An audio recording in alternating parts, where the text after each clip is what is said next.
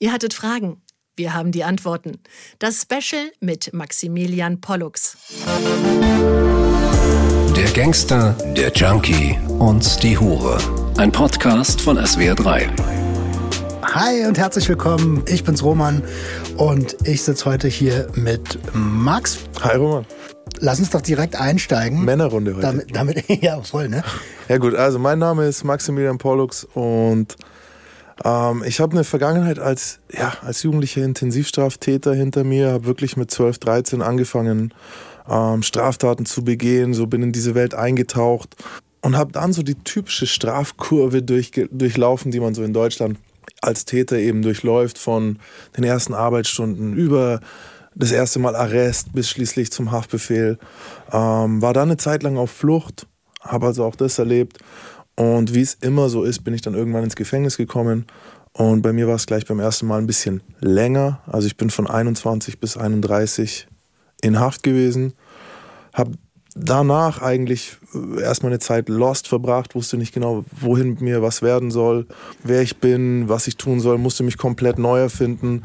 Und wenn man sich schon neu erfindet, kann man sich auch cool neu erfinden, habe ich mir gedacht. Und habe versucht, ein besserer Typ zu werden irgendwie. Habe einen gemeinnützigen Verein gegründet, habe mich in sozialen Arbeit engagiert. Und vor zwei Jahren oder vor eineinhalb Jahren im Corona-Jahr ähm, haben wir einen YouTube-Channel aufgemacht. Und jetzt bin ich irgendwie, ja, jetzt bin ich YouTuber. Cool, sehr, sehr geil. Wie bist du denn damals ähm, in das Milieu hineingerutscht? Ich finde, hineingerutscht ist immer schon so ein bisschen ein, ein, schwieriger Begriff. So, ich bin nicht wirklich nur reingerutscht, sondern auf der einen Seite wurde ich ein bisschen reingezogen und auf der anderen Seite bin ich absichtlich eingetaucht. Es gibt immer viele Faktoren, wenn wir sehen, wie Jugendliche kriminell werden. Die meisten sagen, sie machen es wegen Geld. Bei mir war ein ganz großer, ganz, ganz großer Punkt war Aufmerksamkeit. So, Mist zu machen ist einer der schnellsten Wege, um Aufmerksamkeit zu bekommen. Auch schon bevor ich kriminell war. So, ne, wenn du in der Schule bist und du bist brav, dann fällst du den Lehrer nicht mal auf. So, du kannst eine ganze Woche brav sein, ohne dass ein Lehrer dich anspricht. Wenn ich dir aber den Stuhl wegtrete, wenn du dich hinsetzen willst, dann kann ich sicher sein, der Lehrer ist voll da. Der weiß gleich meinen Namen, redet mit mir. Ähm, also ich habe wirklich auch die folgende Bestrafung habe ich einfach als Aufmerksamkeit wahrgenommen. Ein weiterer Grund war so, ich hatte kein wirkliches Männerbild, nach dem ich mich richten konnte, so Scheidungskind, die ganzen klassischen Sachen. Und einer meiner Onkel war Gangster. Und der hat mich mega fasziniert und an dem habe ich mich orientiert. Also war das dein Onkel der Auslöser? Ja, man kann, mein Onkel war vielleicht nicht der Auslöser, aber er war der Erste, der mir dieses falsche Bild oder dieses verführerische Bild des unbeschwerten, coolen, beliebten Kriminellen gezeigt hat. Also mein Onkel war tatsächlich der erste Mensch, bei dem ich so die, nur die Sonnenseite des kriminellen Lebensstils gesehen habe. Auto, Mädels, vermeintlich viel Geld. So, ne? Und das ist natürlich für einen 13-Jährigen ist viel Geld was ganz anderes als für einen Erwachsenen. Also wenn der mir einen Fuffi geschenkt hat im Vorbeigehen, dachte ich, wow, der ist reich. So, der hat mir einen Fuffi geschenkt. Ich habe nie einen Fuffi, weißt du so. Ähm, und natürlich auch diese Unbeschwertheit, mit der er in den Tag gegangen ist. Ich erinnere mich immer so, dass die Geschichte erzähle ich gern irgendwie, dass der auf eine Taufe mal mit zwei Freundinnen kam. So und ich so, ja, wer sind die Frauen? So, und er so, ja, sag einfach Niki zu denen. So. Das war dann so, ja, Niki 1 und Niki 2 irgendwie. Und ich fand das faszinierend. Und es ist dieselbe Falle, in die jetzt die nächsten Generationen reintreten. So, sie sehen, da hat einer ein dickes Auto, sie sehen, da hat einer irgendwie die Mädchen finden ihn toll, die sehen, er kriegt Respekt auf der Straße. Was sie nicht sehen, ist, was passiert, nachdem er verhaftet wurde. Dann ist es einfach, der ist jetzt weg. Also man sieht nur diese Sonnenseite immer. Und äh, was hat dein Onkel gemacht? War er Gangster? Der war Gangster, ja. Mein Onkel ist Gangster. Also was die gemacht haben, ist im Grunde war der so eine Art Hehler und Drogendealer. Also die haben mehrere An- und Verkaufsläden gehabt.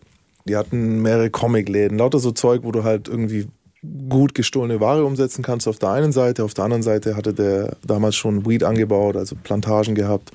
War auch Koks im Spiel und so. Und wann bist du so richtig ins Milieu eingestiegen? Ich glaube, die erste Fahrt habe ich dann tatsächlich noch mit 13 gemacht. Also Fahrt bedeutet nach Holland, um eben ja, Drogen zu holen. Mir war damals nicht bewusst, was ich hole. Mir war es auch egal. Und da kann man so sagen, das waren dann das erste, die ersten bezahlten Tätigkeiten so als Krimineller. Und so richtig, richtig mein eigenes Business habe ich so mit 16, 17 dann langsam durchgesetzt. Wie sah so ein Tag in deinem Leben aus? Mhm. Gut, als, als Kind und Jugendlicher natürlich musste ich noch in die Schule oder eben schwänzen. Heißt aber trotzdem aufstehen oder so, ne? So tun, als geht man in die Schule. Ich habe auch mir vor kurzem bewusst geworden, dass ich eigentlich die letzten Jahre in der Schule war ich nur noch dort, um meine Schulden abzuholen von Leuten, die mir Geld schulden. So, ne? Also, das war tatsächlich so. Ich bin nur in die Schule gegangen, weil ich wusste, okay, der schuldet mir ein 20, der schuldet mir ein Fuffi, von dem kriege ich einen Huni. So, ich muss da heute hin halt und mein Geld holen. Und bin tatsächlich dann teilweise auch in der zweiten Stunde wieder gegangen halt. Ähm, in dem Alter dann auch natürlich auch noch auf der Straße rumtreiben irgendwie, weil keiner mitkriegen soll, dass du schwänzt. Ähm, später dann Schule geschmissen. Also es gab wirklich einen Moment in meinem Leben, in dem ich halt gesagt habe, so ich werde Krimineller bleiben oder ich will davon meinen Lebensunterhalt bestreiten. Und das heißt, ich habe keine Zeit, einer legalen Arbeit nachzugehen, weil ich muss ja meine Sachen erledigen. Das war eine bewusste Entscheidung tatsächlich. Und ab dann ging es nur noch darum, wie kann man Geld verdienen so. Und das Zweite war, wie bekomme ich einen gewissen Ruf? So, und die zwei waren in einer ständigen Wechselwirkung. Ich dachte damals, ich mache alles für Geld, aber gleichzeitig habe ich super viele Sachen gemacht, um eben einen gewissen Ruf zu haben, die mir eigentlich kein Geld gebracht haben, sondern mir geschadet haben, vom Business-Aspekt her. Was sind denn das für Sachen? Ja, der Klassiker ist irgendwie, der hat blöd in der U-Bahn geschaut und deswegen haue ich dem eine drauf. So, oder deswegen komme ich in den Streit. Ich erinnere mich in Situationen, an denen ich, äh, das eine weiß ich ganz genau, so irgendwie sieben Kilo Hasch dabei habe, so im Rucksack, voll und mich rempelt jemand an und ich bleib noch stehen so und so was was los mit dir so ne? Und fange den Streit an. Und während ich mit dem Streit es war draußen in der U-Bahn-Station ne, ich, ich, will einfach nur weg eigentlich. Ähm, sowas zum Beispiel. Oder auch wenn du mich jetzt wenn mich jetzt jemand angerufen hätte und gesagt hätte ja ey der redet schlecht über dich der hat gesagt der will dich abzocken wenn er dich sieht oder so dann wäre ich da hingefahren mit zwei drei Leuten eine Tür aufgebrochen hätte den verprügelt so. Also ähm, vollkommen dümmlich. Aber damals dachte ich wenn dich nur genügend Leute fürchten, dann bist du sicher. Was natürlich ein Irrglaube ist. In deiner damaligen Vorstellung, wie lange hättest du das so weitergemacht? Ich dachte, ich bin mit 30 reich. Also ich dachte, ich bin mit 30 Millionär. So. Und auch jetzt nicht einfacher Millionär, sondern ich wollte schon so meine drei, vier irgendwie haben. Und mit 30 wollte ich dann äh, nicht mehr arbeiten müssen. Sondern nur noch, keine Ahnung, irgendwo in der Karibik rumliegen halt. Das war dein Ziel? Das war das Ziel, ja. Wie bist du mit Hindernissen umgegangen? Spoiler, ich habe es nicht geschafft. Ich war mit 30 in Haft seit neun Jahren.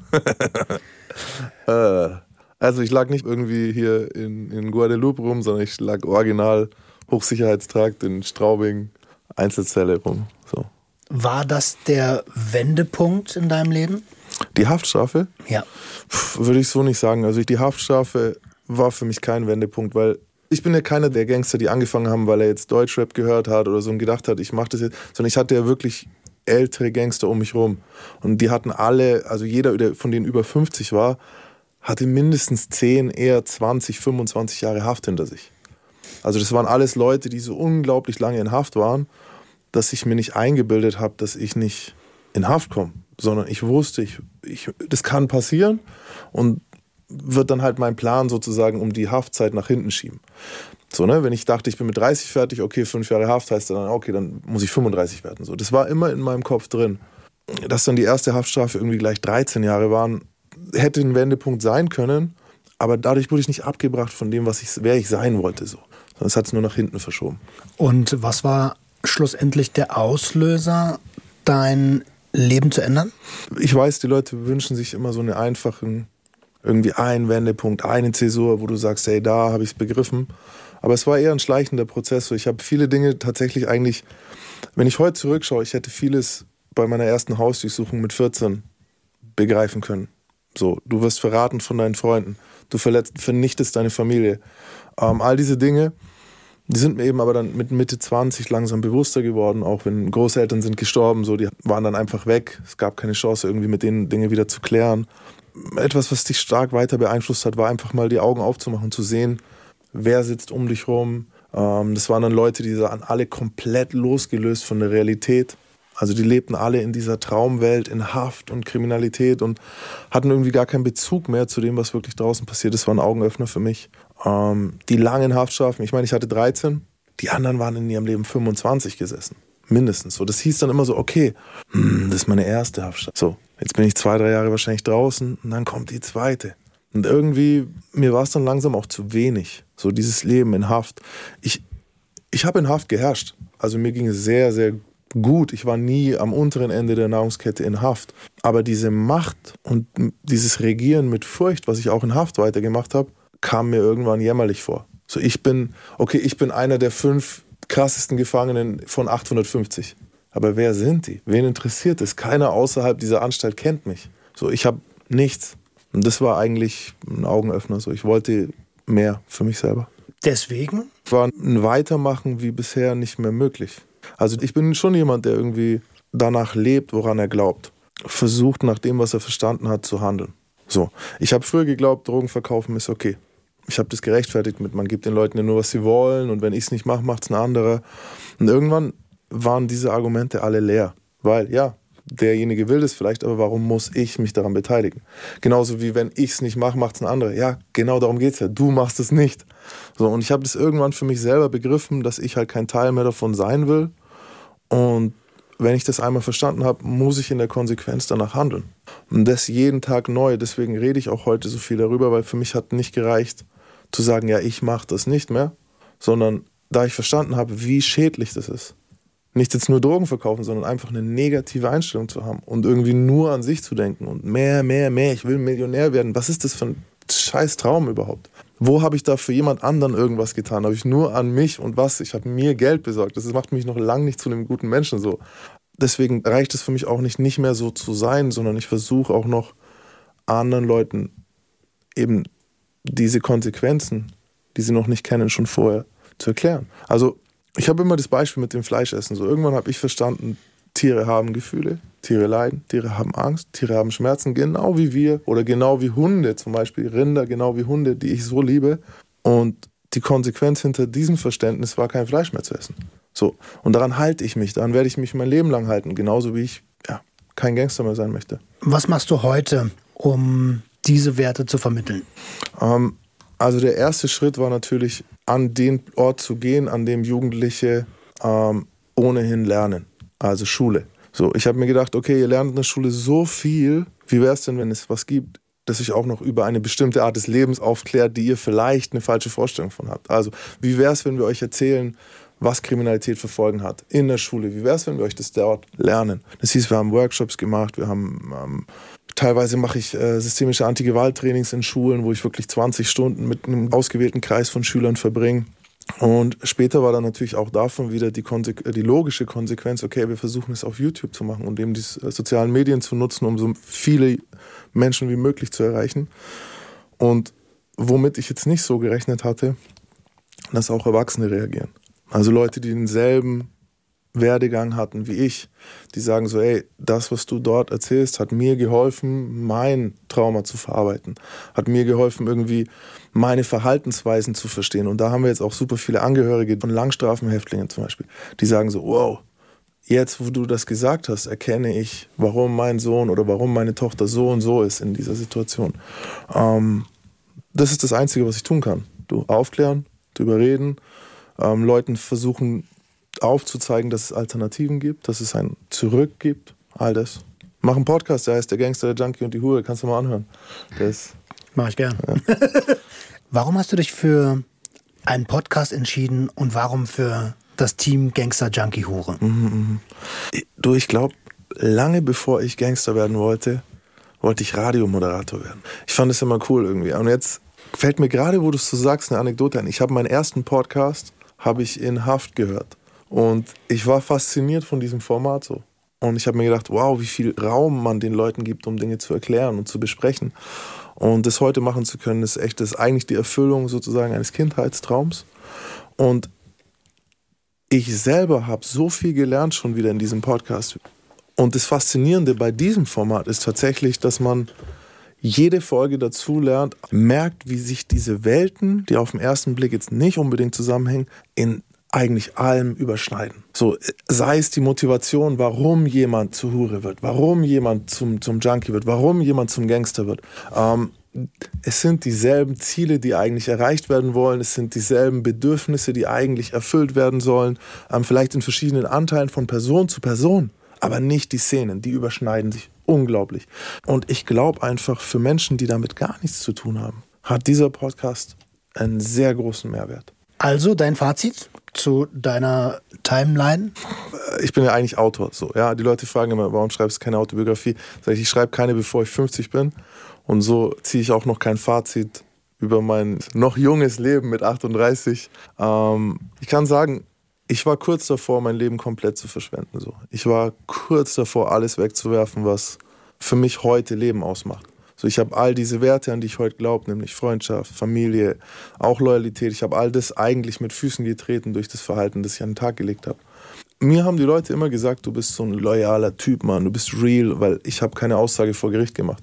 Was sie dabei übersehen haben, ich habe meine Mutter bestohlen, betrogen und belogen. Ich habe meine Familie im Stich gelassen. Ich habe äh, keine Beerdigung meiner Großeltern besucht. So. Ähm, also diese Loyalität habe ich eigentlich in ein System, nämlich das System Kriminalität, reingebuttert, ähm, das dir nichts zurückgibt. Und das ist was, woran ich heute auch oft denke. Alle Freunde von mir, die mit 21, 22, 23, 24 gestorben sind, die hatten nie die Chance, diese Veränderung zu erleben. Die sind gestorben mit dem Gedanken, yo, ich mache alles richtig und so. Die Gesellschaft ist scheiße, die checken es nicht. Ich bin Outlaw, ich kämpfe dagegen und so. Die sind gestorben, ohne zu erfahren, ja, dass es da noch eine andere Welt gibt so. Und dafür bin ich heute sehr dankbar. Also Fazit, wenn ich ziehen sollte, ich bin dankbar, dass ich die Möglichkeit hatte, mich zu ändern, dass ich alt genug geworden bin, diese Möglichkeit wahrzunehmen. Ja, mega. Und ich freue mich, von dir lernen zu können. Mehr von dir, Maximilian Pollux und uns dreien erfahrt ihr jeden zweiten Donnerstag bei SWR 3 und selbstverständlich überall, wo es Podcasts gibt. Yay! Der Gangster, der Junkie und die Hure. Ein Podcast von SWR 3. Du hast Fragen, Tipps oder Hinweise? Meld dich bei uns gj.swr3.de. Und wenn du es gern spannend magst, gefällt dir vielleicht auch unser neuester Podcast, Christian Wulff, der Fall des Bundespräsidenten. Den Politkrimi findest du auf swr3.de, in der ARD Audiothek und überall, wo es Podcasts gibt.